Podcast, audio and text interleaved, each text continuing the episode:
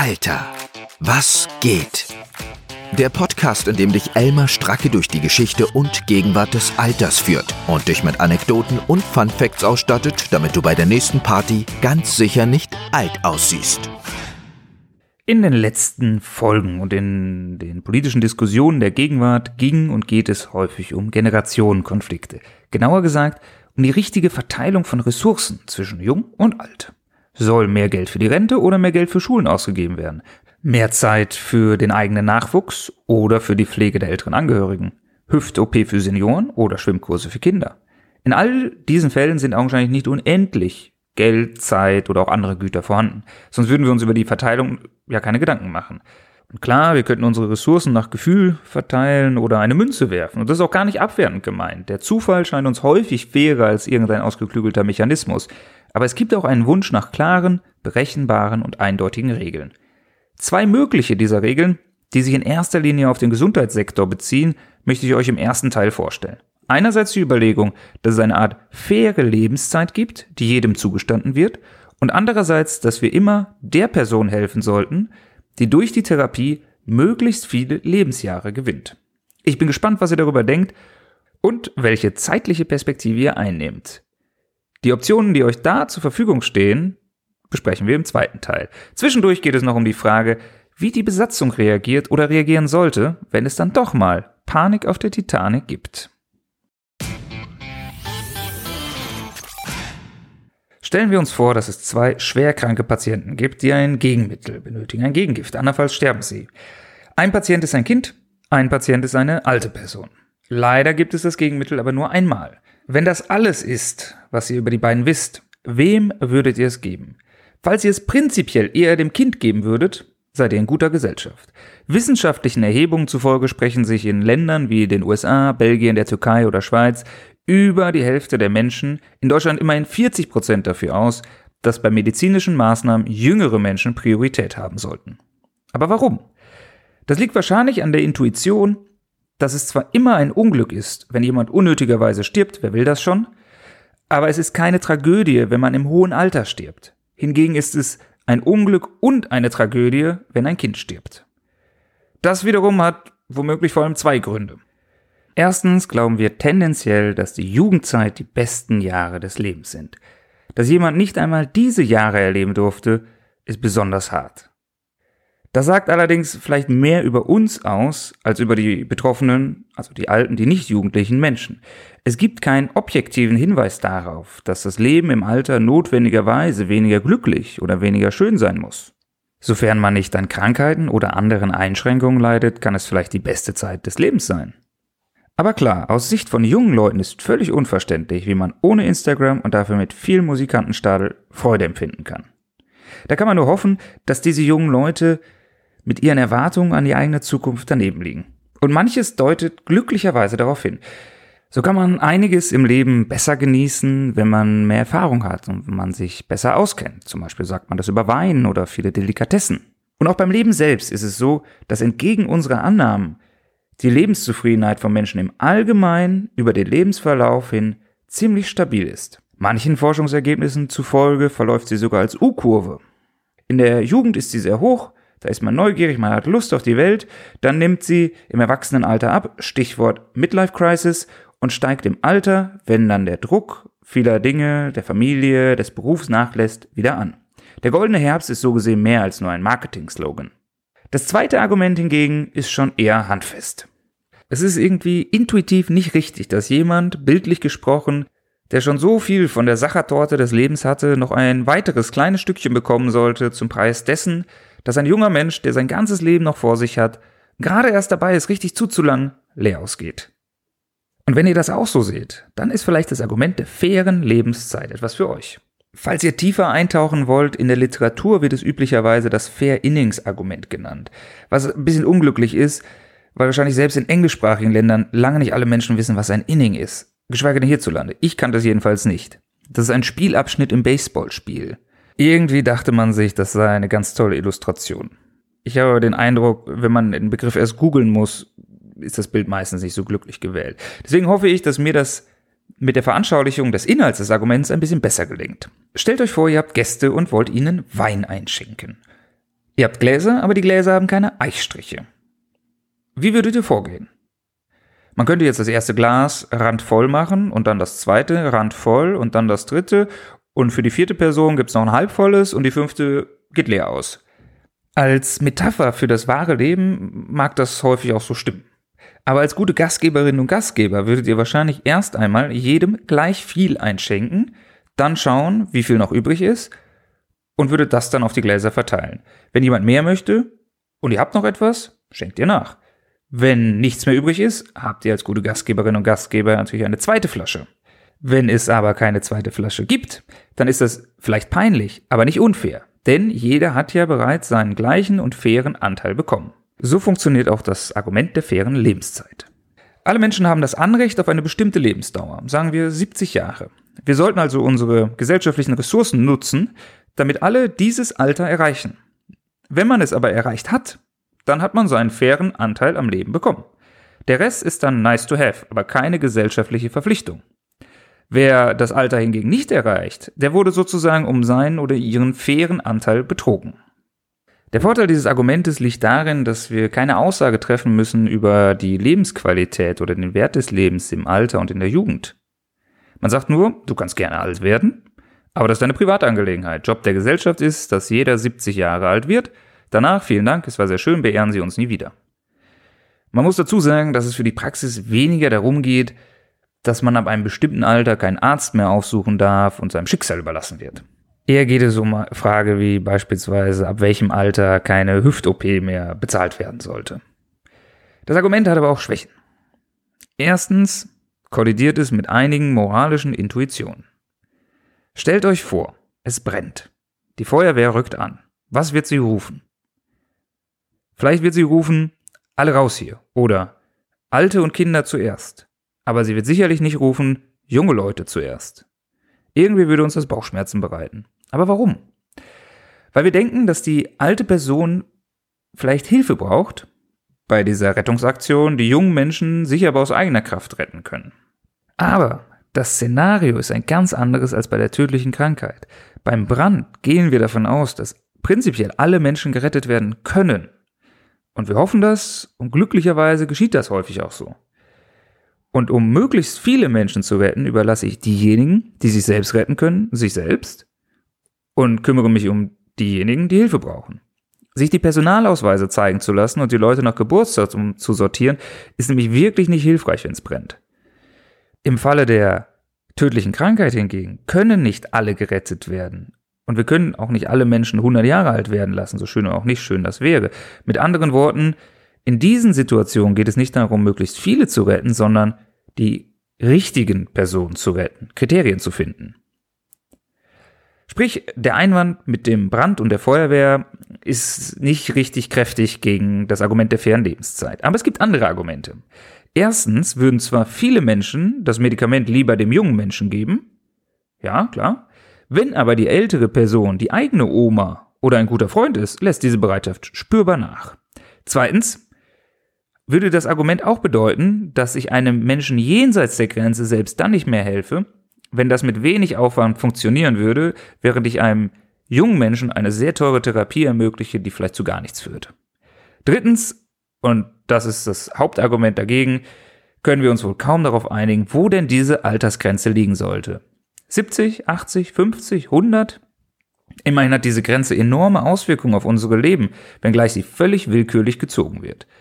Unter anderem aus diesen Gründen würden viele Leute sagen, wir machen was ganz anderes. Wir versuchen, die Lebensjahre zu maximieren. Wenn ich das Medikament dem Kind gebe, das noch 80 Jahre vor sich hat, und nicht der Alten, die nur noch 10 Jahre vor sich hat, gewinne ich möglichst viele Lebensjahre. In einem komplexeren Modell könnte ich sogar noch die Qualität der Lebensjahre einbeziehen. Auf dieser Basis wird in vielen Ländern die Kosteneffizienz medizinischer Behandlungen bemessen. Und auch von der WHO empfohlen, weil die Ressourcen eben knapp sind. In Ungarn oder in Korea wird eine Therapie nur dann öffentlich bezahlt, wenn jedes gewonnene, gesunde Lebensjahr nicht mehr kostet als das Dreifache des Pro-Kopf-Einkommens. Das heißt, in Deutschland dürfte nach diesem Maßstab eine Therapie, die nur ein weiteres gesundes Lebensjahr bringt, nicht mehr als ungefähr 120.000 Euro kosten. Klar kann man sagen, Lebensjahre und Lebenszeit, das darf ja nicht am Geld scheitern, aber die Ressourcen sind begrenzt und man kann sie nicht für alle und alles ausgeben. In Großbritannien hat man beispielsweise zeitweise sehr teure Krebsmedikamente mit öffentlichen Mitteln bezahlt. Das hat diesen Patienten insgesamt 5600 Lebensjahre gebracht. Aber das gleiche Geld hätte nach den üblichen Maßstäben anderen Menschen über 20.000 Lebensjahre eingebracht. Das mit diesen Lebensjahren, das mag aufs Große und Ganze betrachtet funktionieren. Aber in Einzelfällen ist es sehr schwierig. Denn wir können natürlich die Lebenserwartung ermitteln, also wie viele Lebensjahre die Person statistisch noch vor sich hat. Aber wir können ja auch voll damit daneben liegen. Es gibt so viele Möglichkeiten und Gelegenheiten, das Leben überraschend zu verkürzen. Wenn ich auf dieser Grundlage die rettende Medizin der einen Person gebe, diese aber am nächsten Tag einen tödlichen Autounfall hat, wäre die ganze Rechenreihe hinfällig. Und die Person, die leer ausgegangen ist, hätte allen Grund sauer zu sein, wenn sie denn dann noch leben würde. Zweitens sagt die Lebenserwartung wenig über die Qualität und ganz sicher gar nichts über die Lebensfreude aus.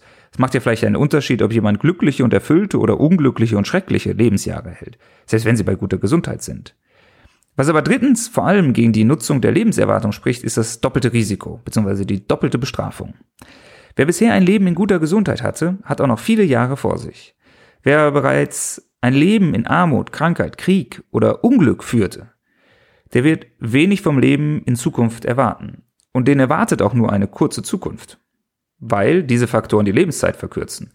Das heißt, ein Lebensrisiko, welches das Leben beschwerlich macht, führt zu dem zusätzlichen Risiko, dass dieser Person in der nächsten Notlage nicht mehr geholfen wird, weil ihre Lebenserwartung zu gering ist. Die meisten Menschen wollen aber nicht, dass diejenigen, die schon vom Leben gestraft wurden, noch zusätzlich gestraft werden. Die verbleibende Lebenserwartung führt also möglicherweise zu einer effizienten, nicht aber zu einer gerechten Verteilung. Wie man es also macht, macht man es falsch. Deswegen sagen viele Menschen, ebenso wie das Verfassungsgericht in Deutschland, man darf bei Fragen von Leben und Tod individuelle Menschenleben grundsätzlich nicht gegeneinander aufrechnen. Das heißt aber nicht, dass alles egal ist. Das ist ja auch kein Freifahrtsschein, um Menschen nicht zu helfen und sie einfach sterben zu lassen. Im Gegenteil, die Maßgabe, möglichst viele Menschen zu retten, gilt unabhängig davon. Das heißt nur, dass das deutsche Grundgesetz beispielsweise ein Urteil darüber verbietet, wer die richtige Person ist. Daher wird am Unfallort auch nicht danach sortiert, wie alt oder jung die Unfallopfer sind, dick oder dünn, nicht einmal, ob sie den Unfall verursacht haben oder schuldlos hineingeraten sind.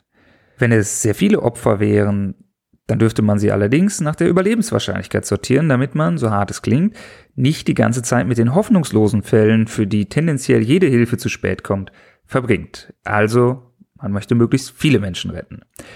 Das beispielsweise aber das bereits gelebte Alter oder die später noch folgenden Lebensjahre und viele andere Eigenschaften keine Rolle spielen, liegt aber auch in einer ganz bestimmten Perspektive auf die Zeit, die unter anderem das Verfassungsgericht nutzt – und auch wir selbst in vielen, aber lange nicht in allen Situationen. Zuvor versuchen wir noch das nicht sprichwörtlich, sondern das echte, sinkende Schiff zu verlassen. Fun Fact. Momentan ist häufig vom Begriff der Triage die Rede. Das ist ein medizinischer Notfall bei großen Unglücken mit vielen Verletzten oder eine Überlastungssituation im Krankenhaus beispielsweise. Das kommt glücklicherweise selten vor. Aber das bei Rettungsaktionen priorisiert wird, das ist schon häufiger. Zum Beispiel bei Evakuierungen. Und eine typische Evakuierungssituation sind sinkende Schiffe. Die Zeit drängt. Wenn man zu lange wartet, werden viele Menschen ertrinken. Wenn aber alle auf einmal in die Rettungsboote stürmen, wird das auch nicht klappen. Außerdem gibt es auf dem Weg dorthin wahrscheinlich Mord und Totschlag. Also, was denkt ihr? Ihr seid mit eurem als unsinkbar geltenden Ozeandampfer unterwegs, als auf einmal völlig unverhofft ein Eisberg vor euch auftaucht, den ihr rammt. Als wenn das nicht schon unglücklich genug wäre, müsst ihr eine Anweisung geben, wie ihr die Besetzung der Rettungsboote organisieren wollt. Was macht ihr? Wie wir aus dem wissenschaftlich fundierten Standardwerk zum Seerecht, dem Blockbuster-Film Titanic, wissen, heißt das Kommando, das folgt, Frauen und Kinder zuerst. Aber warum eigentlich? Sind Frauen und Kinder wertvoller? Oder ist ihre verbleibende Lebenserwartung höher als die von Männern, die gerade rauchend und Whisky trinkend an der Bar sitzen? Ist das etwa ein Anflug der Ritterlichkeit, der in die verkommene Moderne gerettet wurde, oder einfach nur ein Mythos, den es nur im Film gibt? Nun, es gab diesen Befehl wirklich, und er wurde auch auf der Titanic erlassen. Und auf der Titanic wurden auch in der Tat vor allem Frauen und Kinder gerettet. Birkenhead Drill heißt diese Vorgehensweise, weil sie beim Sinken des Schiffes Birkenhead 1852 angeordnet wurde. Das war in der Tat damals ein Fortschritt gegenüber dem, was wohl sonst die übliche Vorgehensweise war. Das Motto hieß nämlich, rette sich, wer kann. Und wer nicht konnte, hatte eben Pech gehabt. Frauen und Kinder zuerst sorgte dann dafür, dass nicht automatisch nur die Stärksten überlebten. Es ist eine Mischung aus Ritterlichkeit und Effizienz, weil man unterstellt, dass erwachsene Männer die besseren Schwimmer sind und eher aus eigener Kraft überleben können. Es geht also auch hier darum, möglichst viele und nicht die richtigen zu retten. Die Anweisung Frauen und Kinder zuerst, wie damals auf der Birkenhead, äh, wurde durch Romane und Erzählungen populär, aber in der Praxis quasi nie angewendet, außer verhängnisvollerweise auf der Titanic. Die dortige Besatzung hatte nämlich keinen konkreten Plan, was man machen sollte, wenn das Schiff sinkt. Warum auch? Bei einem unsinkbaren Schiff ist es auch recht unwahrscheinlich, dass man sinkt.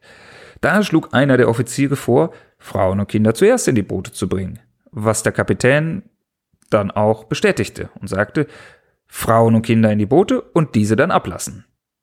Leider verstand ein Teil der diensthabenden Offiziere diese Anweisung so, dass man die Boote auch dann mit Frauen und Kindern ablassen sollte, wenn es noch Platz für Männer gegeben hätte. Im Ergebnis überlebten drei Viertel der Frauen auf der Titanic, die Hälfte der Kinder, aber nur 20 Prozent der Männer. Aber abgesehen von diesem wirklich sehr prominenten Fall spielt der Befehl Frauen und Kinder zuerst keine bedeutende Rolle in der Seefahrt. Existiert im Seerecht nicht. Aber welches Prinzip gilt dann? Nun, die übliche Vorgehensweise ist wahrscheinlich wenig überraschend. Diejenigen, die Hilfe geben können, sollen denjenigen, die Hilfe brauchen, helfen. Sprich, man kümmert sich erst um hilfsbedürftige Menschen und das müssen aber nicht notwendigerweise Frauen und Kinder sein. Und es würde auch unserem heutigen Bild, insbesondere von Frauen, vielleicht nicht mehr ganz gerecht. Das heißt eher, man kümmert sich um Verletzte, Kranke und häufig eben auch sehr alte und sehr junge Menschen. Eben diese, die nicht so mobil sind. Die dürfen dann zuerst einsteigen. Und wer steigt als letztes ins Rettungsboot? Zum geflügelten Wort geworden ist, der Kapitän geht als letzter von Bord. Und das stimmt sogar. Vorzeitiges Verlassen durch das Schiffspersonal ist in vielen Ländern strafbar. Was ein Anreiz ist, die Evakuierung der Passagiere zügig voranzubringen. Das unrühmliche Gegenbeispiel ist der Kapitän der Costa Concordia, die 2012 in der Adria sank. Als er mit dem Kommandanten des nächsten Hafens telefonierte, um die Evakuierung, die noch Stunden andauern sollte, zu organisieren, hatte er selbst das Schiff sicherheitshalber bereits verlassen. Ich nehme an, er wollte sich nur einen besseren Überblick verschaffen und ein bisschen Abstand in so einer verfahrenen und stressigen Situation gewinnen. Allerdings ist das gar nicht so fatal, wie man denkt, weil es gar nicht so häufig die viel zitierte Panik auf der Titanic gibt. Vielmehr ist es so, dass Menschen in Katastrophensituationen nicht alle nur an sich selbst denken, in Schockstarre verfallen oder schreiend durcheinanderlaufen. Auch in Extremsituationen, bei Terrorangriffen, Erdbeben, Bränden und so weiter, gelten soziale Normen und Hilfsbereitschaft für die meisten Menschen weiter. Und insgesamt organisieren sich die Betroffenen relativ geordnet und gesittet, gerade auch gegenüber Fremden. Denn durch das gemeinsame Schicksal in der Katastrophe entsteht ein Band zwischen diesen Menschen, eine gemeinsame Identität, das Gefühl, nun in einem Boot zu sitzen, anders als der besagte Kapitän. Die Menschen haben also ihren eigenen funktionstüchtigen ethischen Kompass, auch wenn der Kapitän seinen vielleicht bereits verloren hat. Alter, wie geht's weiter? Alles ist eine Frage der Perspektive, auch das Alter. Aber nicht nur was die Art des Alters angeht, wie wir in der letzten Folge besprochen haben, sondern überhaupt die Frage, wie wir auf die Zeit schauen, die wir auf der Erde oder meinetwegen auch in anderen Orten verbringen. Was zählt für uns? Lebe den Augenblick, lebe den Tag, lebe das Leben? Welchen Zeithorizont wählen wir, wenn wir uns mit politischen oder philosophischen Fragen im Alltag oder der Gesellschaft beschäftigen? Denn je nachdem, welchen Blickwinkel wir wählen, spielt das Alter überhaupt keine Rolle.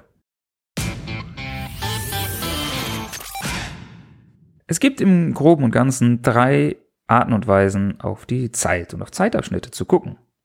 Welche zu euch am besten passt, hängt davon ab, hm, wie pünktlich ihr seid oder vielmehr, wie ihr euch fühlt, wenn jemand anders nicht pünktlich ist. Stellt euch vor, ihr seid um, sagen wir, 19 Uhr zum Essen verabredet. Das erste Date. Es soll ein wunderbarer Abend werden, ein gutes Lokal, schöne Atmosphäre, ihr freut euch seit langem darauf. Ihr kommt ein bisschen zu früh und wartet bei Tisch. Es ist 19 Uhr. Eure Begleitung ist noch nicht da.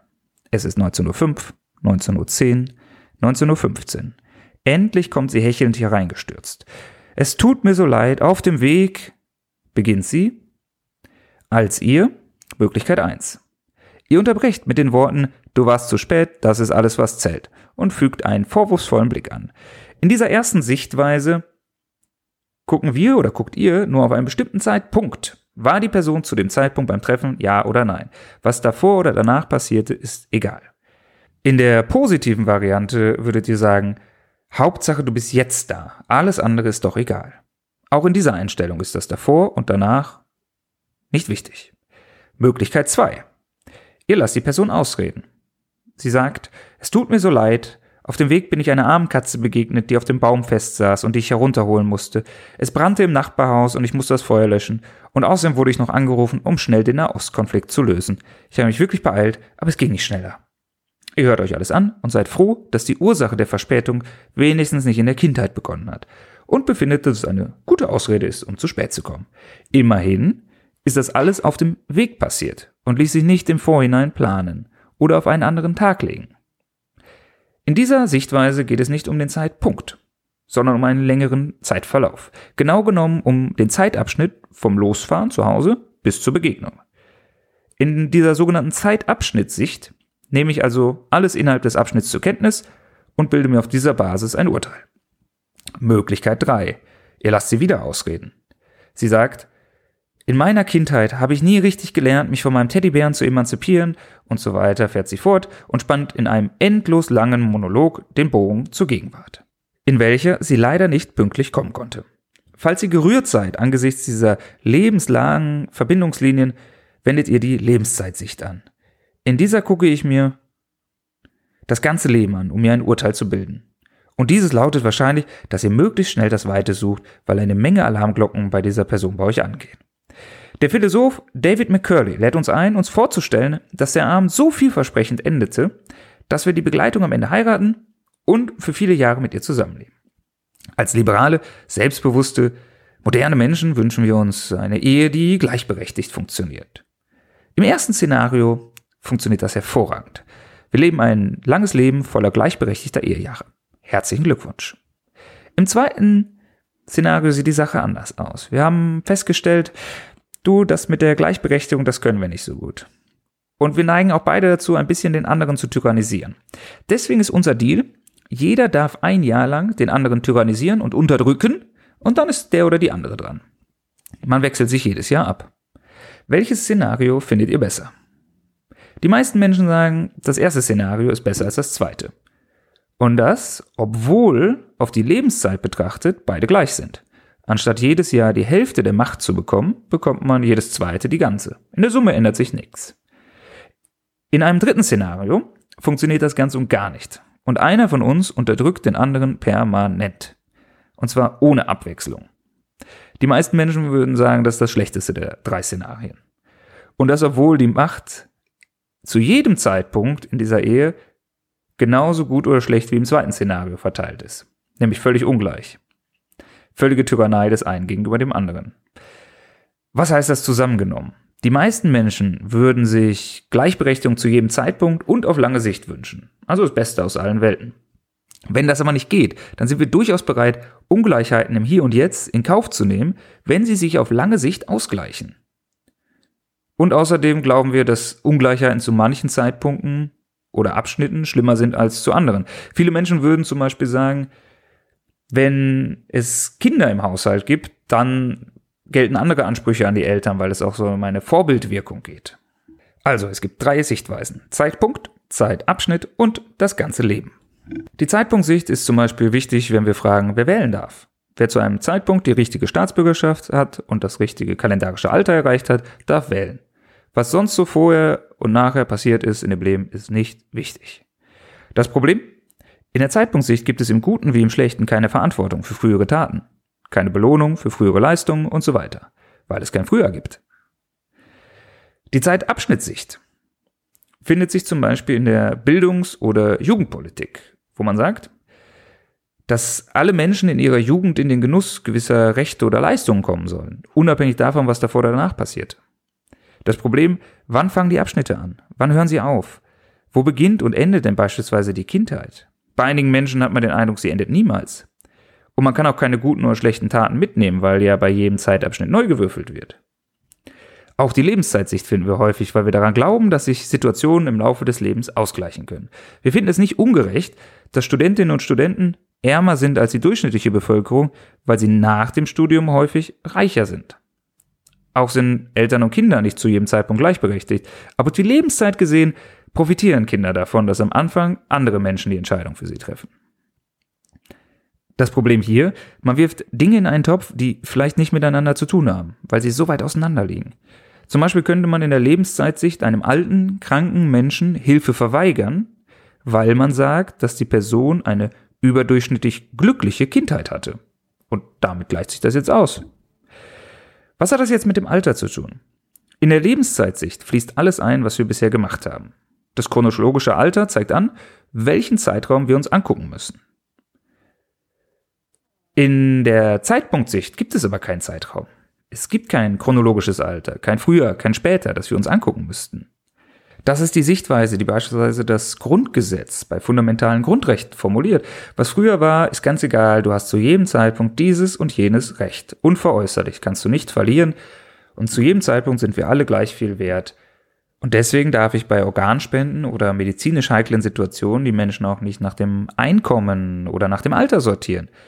Wenn ich nämlich die verbleibende Lebenserwartung oder das bereits gelebte Alter einfließen lassen würde, dann würde ich ja schon wieder einen Zeitraum und nicht mehr nur einen Zeitpunkt betrachten. Jetzt könnt ihr einwerfen, Moment, beim Wahlalter gilt auch die Zeitpunktsicht. Aber ich gucke mir ja an, ist die Person alt genug, um zu wählen? Aber ich schaue mir auch hier wieder nicht an, was sie vorher in ihrem Leben gemacht hat. Und das Alter, das kalendarische Alter hält auch selbst keine Aussagekraft. Es wird nur mehr oder weniger genau als Näherungswert genutzt, um auf eine gewisse Reife, Intelligenz oder ähnliches zu schließen. Wie gut oder schlecht das klappt, das sei mal dahingestellt. Bei den Argumenten der verbleibenden Lebenserwartung und der fairen Lebenszeit ist das Alter ein Gut, welches sich in der Gesellschaft fair und möglichst großzügig verteilen möchte. Hier aber in der Zeitpunktsicht des Wahlalters wird das Alter, die Lebenszeit, nicht verteilt, sondern bestenfalls das Wahlrecht. Das ist so, als wenn ich abfrage, hat die Person zum jetzigen Zeitpunkt genug Geld, um dieses Brötchen zu erwerben, ohne zu fragen, wie viel die Person zuvor im Leben verdient hat und wie viel sie noch verdienen wird und ob das im Lebensverlauf gerechtfertigt ist und ob wir diesen Verdienst aus Fairnessgründen anpassen sollten. Das kann man fragen, aber es ist eine andere Fragestellung. Es ist eine Fragestellung, die den Brötchenverkäufer wahrscheinlich nicht interessiert. Für unsere moralischen Urteile wie auch für politische Entscheidungen ist das Alter also von unterschiedlicher Bedeutung, je nachdem, für welche Sichtweise wir uns entscheiden. Ich glaube, dass die Lebenszeit sich schon eine Art Ideal ist, das sich viele Menschen wünschen weil wir denken, Mensch, umso genauer und ganzheitlicher unser Bild vom anderen Menschen ist, desto gerechter ist unser Urteil. Und das der anderen über uns. Wenn die nur wüssten, was ich alles durchgemacht habe, was ich alles geleistet habe. Wir hätten dann eine Art kosmische Gerechtigkeit auf Erden. Toll. Und jeder bekäme das, was er oder sie verdient. Und in meinem eigenen Fall wäre das natürlich eine Menge. Aber dabei vergessen wir dann, dass Fairness häufig gerade verlangt, nicht jeden Aspekt zu betrachten, sondern über gewisse Dinge einfach hinwegzusehen. In vielen Situationen scheint uns nichts fairer zu sein, als ein Streichholz zu ziehen oder eine Münze zu werfen, obwohl doch das Streichholz und die Münze wirklich gar nichts mit unserem Leben zu tun haben. Außer vielleicht unser Gesicht befindet sich auf der Rückseite, weil wir über dieses Land herrschen. Vor allem aber erfordert eine rigorose Lebenszeitsicht eine unglaubliche Transparenz über das Leben der anderen und das eigene. Bis vor kurzem hätte man sagen können, dass wirklich niemand wollen kann, dass alle wissen, wie albern er oder sie in der Küche tanzt und zu jedem politischen Thema steht. Und dass es auch möglich zu erfassen ist. Doch in der Zeit von sozialen Netzwerken, Smartphones und sprechenden und vermessenden Staubsaugerrobotern kommen wir diesem Zustand vielleicht doch recht nah. Doch selbst wenn Alexa, die kommunistische Partei oder Facebook alles über uns wissen und unser Leben völlig durchleuchtet haben, würden sie aus unserer Sicht ja immer noch nicht zu gerechten Urteilen kommen. Denn im nächsten Schritt müssen man die Dinge ja auch noch bewerten. Und deswegen bleibt es dabei, dass die meisten von uns es lieber hätten, wenn die kosmische Gerechtigkeit im Kosmos bleibt. Bei Petrus an der Himmelspforte, Karma, Kismet oder das jüngste Gericht. Unter anderem deswegen ist die Lebenszeitsicht irgendwie ein fernes Ideal und wir finden die Zeitpunkt- oder Abschnittssicht häufig viel fairer und natürlich viel praktikabler. So sollte nur der Zeitabschnitt an diesem Arbeitsplatz in mein Arbeitszeugnis einfließen und nur meine Eintrittskarte in der Einlasskontrolle in die Frage, ob ich das Konzert besuchen darf. Und nicht, wie viele Sandbogen ich im Kindergarten zerstört habe. Alter, wie geht's weiter? Damit sind wir am Ende dieser wieder einmal sehr philosophischen Folge angelangt. Ich hoffe, sie hat euch gefallen und ihr konntet vielleicht ein paar spannende Überlegungen mitnehmen, die euch bei Diskussionen über tagespolitische, pandemische Themen hilfreich sein könnten. Oder bei der Frage, nach welchen Kriterien ihr die Gäste eurer Familienfeier retten könnt oder wollt, wenn ein Feuer ausbricht. Ich würde mich wie immer außerdem freuen, wenn ihr mir euer Feedback zukommen lasst, den Podcast weiterempfehlt und bewertet und gerne abonniert. Man kann auch mittlerweile auf Spotify und auf Apple Podcast konnte man das vorher schon Sterne vergeben. Auch da freue ich mich natürlich über ein hoffentlich positives Feedback. Kritik, Anregungen und Wünsche schreibt mir gerne über Twitter, Facebook, Instagram, neuerdings auch auf YouTube und per E-Mail an info@alter-was-geht.de. Und last und least, ihr könnt mich unterstützen, ich würde mich sehr freuen, über patreon.com oder über PayPal. Die Informationen dazu findet ihr in den Show Notes, in den Notizen zur Folge. Vielen Dank und bis zum nächsten Mal. Das war Alter, was geht mit Elmar Stracke. Hoffentlich hören wir uns bald wieder in alter Frische.